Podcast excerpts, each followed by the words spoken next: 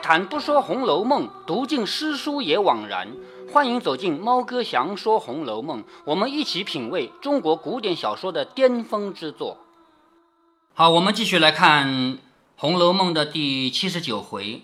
因为迎春要出嫁了，因为紫菱洲里面已经没有人住了，只有几个老太太在里面，呃，不是老太太，老太婆啊，只有几个老太婆在里面值班了。贾宝玉看着觉得寂寞，他就写了这样一首诗。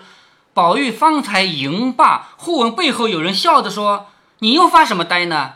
好，有一个人对贾宝玉说：“你又发什么呆呢？”宝玉忙回头看，原来是香菱。香菱已经好多回不出场了，这次为什么安排香菱出场呢？因为下面有香菱的情节。哎，也下面要有香菱的情节，其实要借香菱这个人把情节镜头切换到薛家，知道吗？因为香菱是薛蟠的小妾，明白吗？要借着这个人物把镜头换过去了啊。说你在这里发什么呆呢？一看原来是香菱，宝玉便转身笑着说：“我的姐姐，你这会子跑到这里来做什么？许多日子也不进来逛逛。”香菱当然好久不来了，因为她是有老公的人嘛，是不是？她好久不来逛逛了。香菱拍手笑嘻嘻地说道：“我何曾不来啊？如今你哥哥回来了，哪里比先时自由自在了？就是薛蟠回来了嘛，我不是他的小妾嘛，我哪有以前那么自由自在？才刚我们奶奶使人找你凤姐姐的，竟没找着，说是往园子里来了。我听到这个信儿，就讨了这个差事来找他，什么意思啊？因为要找王熙凤没找着。”说王熙凤进了园子，我听到这个消息，我赶紧说，我主动去，我要求去找王熙凤，其实是为了进园子。香菱对于这个大观园来说是很有感情的，她在这里面学会了写诗，对不对？所以他听说要到园子里来找王熙凤，他就主动讨了这个使命，他要来找。遇见他的丫头说在稻香村呢，如今我往稻香村去，谁知又遇见了你。我却问你，袭人姐姐这几日可好？怎么忽然把个晴雯姐姐也没了？到底是什么病？就是又提到晴雯了，怎么晴雯姐姐没有了？到底是什么病？二姑娘搬出去的好快啊！你瞧瞧这个地方好空落落的。香菱又重复了一遍，这个地方好空啊，就是搬走了人了嘛。宝玉应之不迭，一连串的问题问出来，宝玉一个都没有办法回答，应之不迭，又让他同到怡红院去吃茶。香菱说：“此刻竟不能，等我找到连二奶奶，说完正经事儿再来。”也就是贾宝玉要香菱到怡红院去喝个茶，香菱怎么可以去呢？我还有任务呢，是不是？宝玉说什么正经事这么忙？香菱说为你哥哥娶嫂子的事，所以要紧。宝玉说正是，说的到底是哪一家的？只听见吵嚷了这个半年，今儿又说张家的好，明儿又要李家的，后来又议论王家的，这些人家的女儿，他也不知道造了什么罪了，叫人家好端端的议论。贾宝玉的意思就是。因为薛蟠一会儿要娶张家的，一会儿要娶李家的，一会儿要娶王家的，他总得说那个人家那个姑娘好还不好吧？贾宝玉的意思就是你娶一个就娶一个不吧？你把多少人家的女孩都点评过了，是不是啊？所以那个人家的老女孩子遭了什么罪了，要叫你好好端端的要议论。香菱说：“这如今定了，可以不用搬扯到别家了，就是什么张家李家都不用再讨论了，已经定下来了。”宝玉忙问：“定了谁家的？”香菱说：“因你哥哥上次出门贸易时，他的薛蟠哥哥不是出去做了几个月的生意的吗？上次出门贸易时，在顺路到了个亲戚家去。这门亲啊，原来是个老亲，且又和我们同在户部挂名行商，好职位是一样的。他们薛家是干嘛的？做皇商的，帮皇家买东西的。而这个人家也是在户部挂名的，也是商人，也是皇家的商人，职位一样啊，门当户对了吧？”也是个数一数二的大门户。前日说起来，你们两府也知道的，你们两府就是宁荣啊，你们宁荣二府也知道的。和长安城中，你说这个长安城说了好几遍了，是吧？他说整个长安城中，上至王侯，下至买卖人，上面那些贵族王侯，下面是那些做生意的买卖人，都称他家是桂花下家。贾宝玉就问：如何成为一个桂花下家？香菱说：他家本姓夏，非常的富贵。其余田地不用说，单有几十顷独种桂花。他们家很多很多地，有些地咱们就不说了，种水稻、种麦子的、种玉米的啊。那时候有玉米的啊，也有了啊，这些都不说了。单种桂花的就有几十顷。凡这长安城里、城外桂花都是他家的，就是他们家专门做桂花生意的。你们要买到的桂花都是他家的，连宫里的一应陈设盆景也是他家供奉的。因为皇宫里的东西，你不可能是卖给皇帝啊，你只能说献给皇帝。虽然皇帝也给钱啊，嗯，因此才有这个浑号，也就是外号叫桂花下家。如今太爷也没了，也是也就是他家那个当官的那个老爷没有了，只有老奶奶带着一个亲生的姑娘过活儿，一个寡妇带着一个女儿啊，老奶奶带着一个亲生的姑娘过活，也并没有哥兄弟，也就是这个姓夏的人家的女孩啊，没有哥哥，没有弟弟，没有哥兄弟，就是一个女儿。可惜她竟一门绝了。什么叫绝了啊？一个人家没有儿子，没有孙子嘛，没有男的了嘛，这个人家就再也没有后代了，就一门绝了。宝玉忙道：“咱们也别管他绝不绝，只是这个姑娘可好？你们大爷怎么就中意了？你们大爷就是薛蟠啊，薛蟠怎么就看中这个人了？”香莲笑道：“一则是天缘啊，古代认为结婚嘛都是缘分嘛，一则是天缘，二则呢是情人眼里出西施。这句话你总听过的吧？什么？啊，情人眼里出西施没听过啊？”就是这个世上那么多女孩，哪个最好看啊？我喜欢的那个最好看嘛，叫情人眼里出西施嘛。因为我喜欢，所以我觉得她好看嘛。这句话是俗语，用的很多啊。二则是情人眼里出西施，当年又是通家来往，从小儿都一处厮混过，续起亲来是姑舅兄妹，又没有嫌疑。啊，本来就是亲戚啊，老亲戚了。虽离开了这几年，前儿一到他家，夏奶奶又没有儿子，一听见你哥哥出落成这样，又是哭又是笑，竟比见了儿子还甚。也就是因为这个夏家没有儿子了，只有一个女儿了。薛蟠做生意经过他家的时候，这个老奶奶听说薛蟠来了，高兴的不得了，又哭又笑的，就当他是儿子了，又令他兄妹相见，也就是薛蟠和这个女的见过面。按照那个时候，一般情况下是不能见的，因为他们是老亲，是亲戚，你知道吧？所以就让他们见了一面。谁知这个姑娘出落的花朵似的，在家里也读书写字。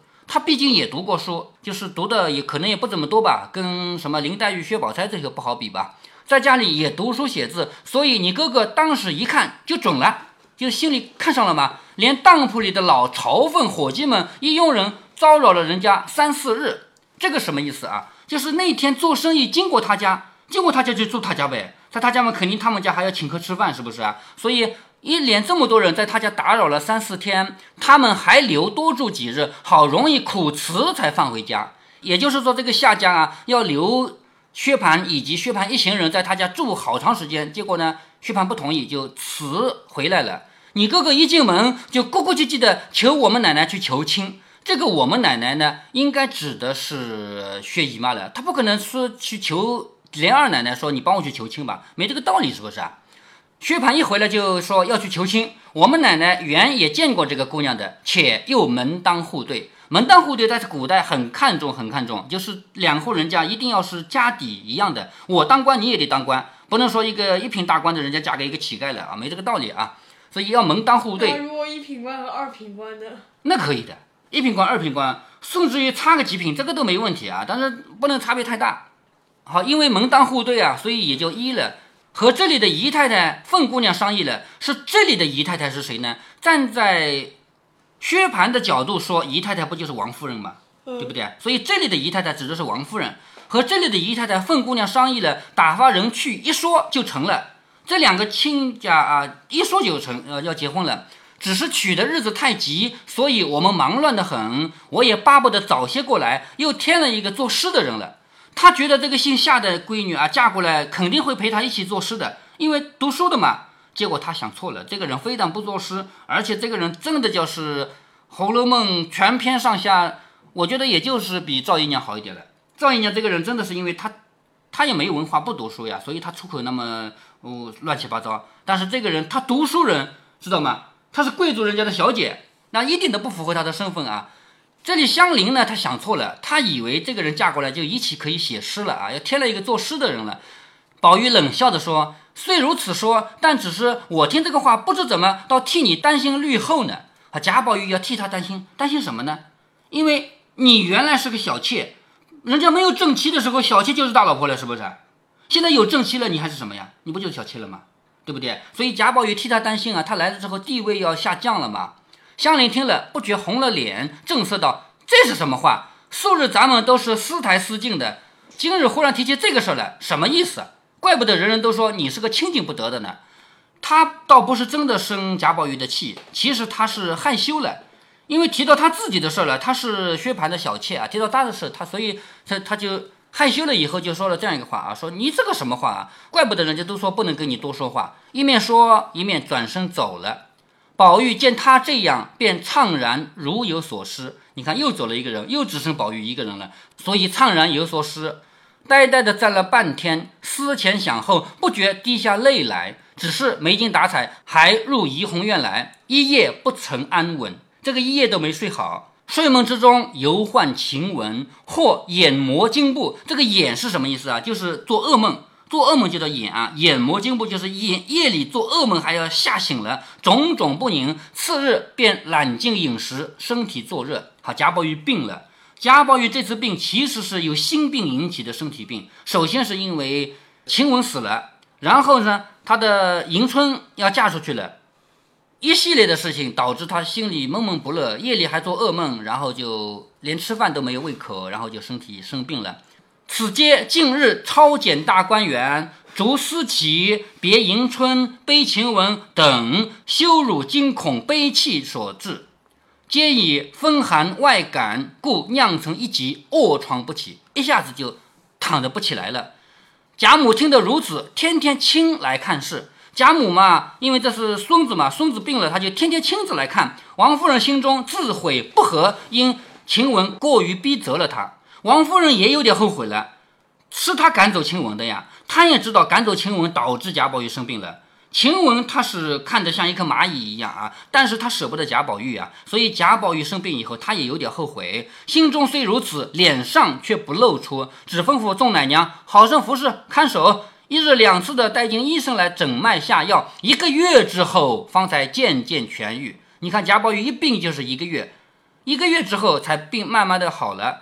贾母命好生保养，过百日方许动荤腥、油面等物，方可出门行走。这一百日内，连院门前都不许到。这个一百天，第一是不能吃荤腥啊，要保养身体；第二也不要出去了。所以他连院门都不到，只在房中玩笑。四五十日后，就把他拘约的火星乱蹦，哪里忍得住？也就是贾宝玉这个人，你让他不出门，他也难过的呀。虽百般设法，无奈。贾母、王夫人执意不从，也只得罢了。因此，他和那些丫鬟们无所不至，恣意玩笑作戏。他只有跟丫鬟们玩了嘛，就只好随便玩玩了。好，这里我停下来跟你解释一下，为什么作者要这么写，让贾宝玉先病一个月，然后再一百天不出去，四个月不出去了？为什么？为什么？其实是有一件事，贾宝玉不该去掺和，是薛蟠结婚的事儿。按理说，薛蟠结婚，贾宝玉作为兄弟能不去吗？不，哎，不能不去，是不是啊？但是生病生了一个月，然后一个月以后有三个月不许出去，整整四个月。那薛蟠前面不是说吗？要结婚了，而且事情很急，是不是？所以薛蟠结婚，贾宝玉不去参加，而且迎春要嫁人，不也是这几个月内的事吗？迎春嫁人，贾宝玉也没有份儿。那么在这里，我要给你介绍一下另外一套书啊，你看那里啊，《鹿鼎记》一套五本。摆在那儿呢，是吧？《鹿鼎记》里面也有类似的故事啊。当然，《鹿鼎记》是《红楼梦》后面的事儿啊，呃，后面的人写的，不是后面的事儿啊，后面的人写的。《鹿鼎记》里也有这样的类似故事。我给你介绍一下《鹿鼎记》里的一个就是设定啊，《鹿鼎记》是作者这么多小说里唯一一个主角不是正面人物的。主角是什么人呢？他是个恶棍，你也不能说他是个坏人，他坏也坏不到哪，他这个什么大奸大恶的事情不做，但是他绝对不会做好事。谁好欺负他欺负谁，你知道吧？是这么个人，但是他有个底线，什么底线呢？我绝对不坑害朋友，别人我可以任意坑害，朋友不坑害。所以当两派都是朋友的时候，比如说这这两派打架，这两个都是我朋友的时候，我该怎么办？你说我该怎么办？我只能两边不两边不帮，是不是啊？所以呢，他替两边瞒着。最典型的就是什么呢？清朝的皇帝康熙是我们国中国有历史以来就是非常有作为的一个皇帝啊。当然，这个《鹿鼎记》里面，康熙还是个八九岁的少年啊，到后来也就十三岁吧。就是《鹿鼎记》讲了几年的故事，从皇帝八岁开始，一直讲到他十几岁啊，讲了几年的故事。这几年里面，你也不可能说康熙将来是个好皇帝，这个也也不知道。但是站在咱们今天的角度说，康熙确实是个好皇帝啊，是不是？那康熙代表着清朝，还有天地会代表着要反清复明，要反清朝的，是不是？那这两个人是仇家吗？结果呢？这个《鹿鼎记》的主角跟天地会也是好朋友，跟康熙也是好朋友，他怎么办？他只好两边不帮了，其实叫两边都帮。当康熙要杀人的时候，他就把那个康熙要杀的人给救了；当那帮人要刺杀康熙的时候，他又把康熙救了，是这么个人，你知道吧？在《鹿鼎记》的后面啊，最后一本这一套五本书啊，最后一本就有一个情节，让这个主角住在一个海岛上住了几年不出来，也没有几年吧，几个月不出来。为什么要让他住在海岛上不出来呢？正好那段时间，康熙要做一件大事，很伟大的事情，收复台湾。因为台湾一直没有被打下来啊，被康熙收复的。收复台湾有一个，这是历史上的事情。当然是真事了，收复台湾是真事啊。但是收复台湾要跟谁打仗啊？要跟自己人打仗哎！台湾不是自己同胞吗？是不是啊？所以康熙这件事情，站在我们历史的角度说，是一件绝对的好事。收复这个流落在外的海岛，一定要把它收复回来。对于我们国家民族来说是件好事，但是对朋友来说是好事吗？台湾不也是我们同胞吗？是不是啊？所以这个事情不能让他参与。所以《鹿鼎记》，你看这么厚一一套书，五本书，天底下所有好事都是他做的，就是这个。这个主人公叫韦小宝啊，虽然他不是什么正面人物，不是什么好人物，但是那么多好事都是他做的，唯独收复台湾不是他做的。为什么他不做？就因为他不愿意对自己的同胞下手，不愿意去打台湾，明白了吗？所以为了这件事情，作者用一个很巧妙的方法，让他住在海岛上去了，住了几个月，知道吗？在他住几个月的期间，台湾就被收复了。那么我们回到《红楼梦》，为什么曹雪芹要安排贾宝玉先病一个月，然后再休息三个月呢？你懂了吗？嗯。是不是啊？因为薛事情为什么不能让贾宝玉掺和？薛蟠娶的这个老婆导致家里鸡飞狗跳，这个事情贾宝玉就别去掺和了嘛？迎春嫁出去换来了悲惨命运，贾宝玉也不要去掺和了吗？这种事情如果让贾宝玉知道了，那是更不堪吗？更不忍吗？是不是啊？所以干脆就把贾宝玉生写了，让他生个一个月的病，休息三个月，是这个意思啊。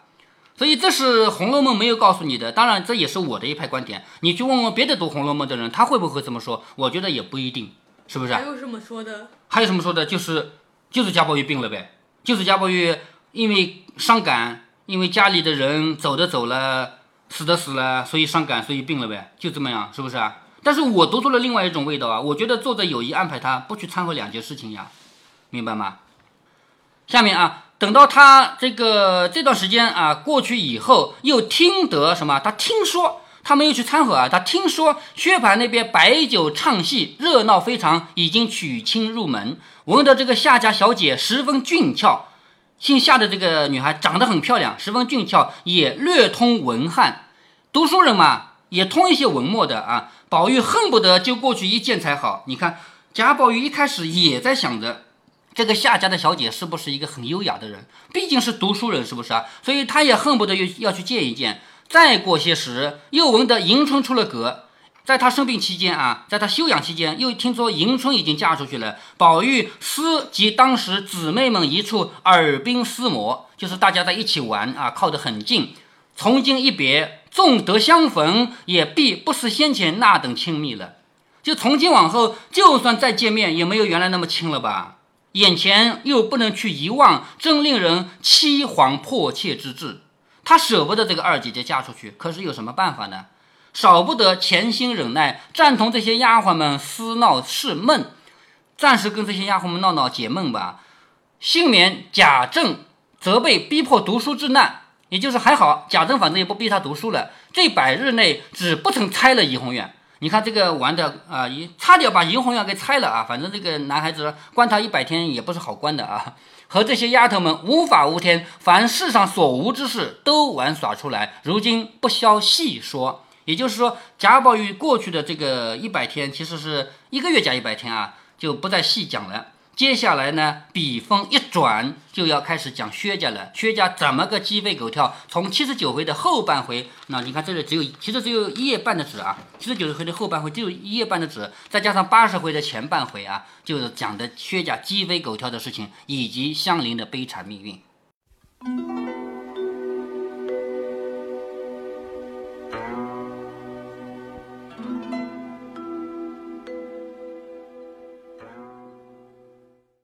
红楼梦》眼看着要接近尾声了，猫哥在这里要抛出个有点分量的观点。有个问题从上一集就开始了，一直持续到这一集，那就是迎春女大当嫁，她应该嫁给谁？以及这一集里薛蟠男大当婚，他应该娶谁？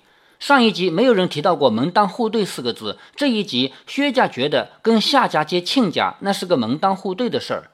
门当户对这四个字，不知道大家怎么看待啊？自从新文化运动以来，随着个性解放、婚姻自由这一套的普及，许多人对门当户对四个字恨之入骨，把这个当成压迫男女青年的糟粕来看待。你要问我猫哥我对这四个字怎么观点，我会告诉你很有道理，也很必要。不过现代社会的门户跟历史上小有些区别。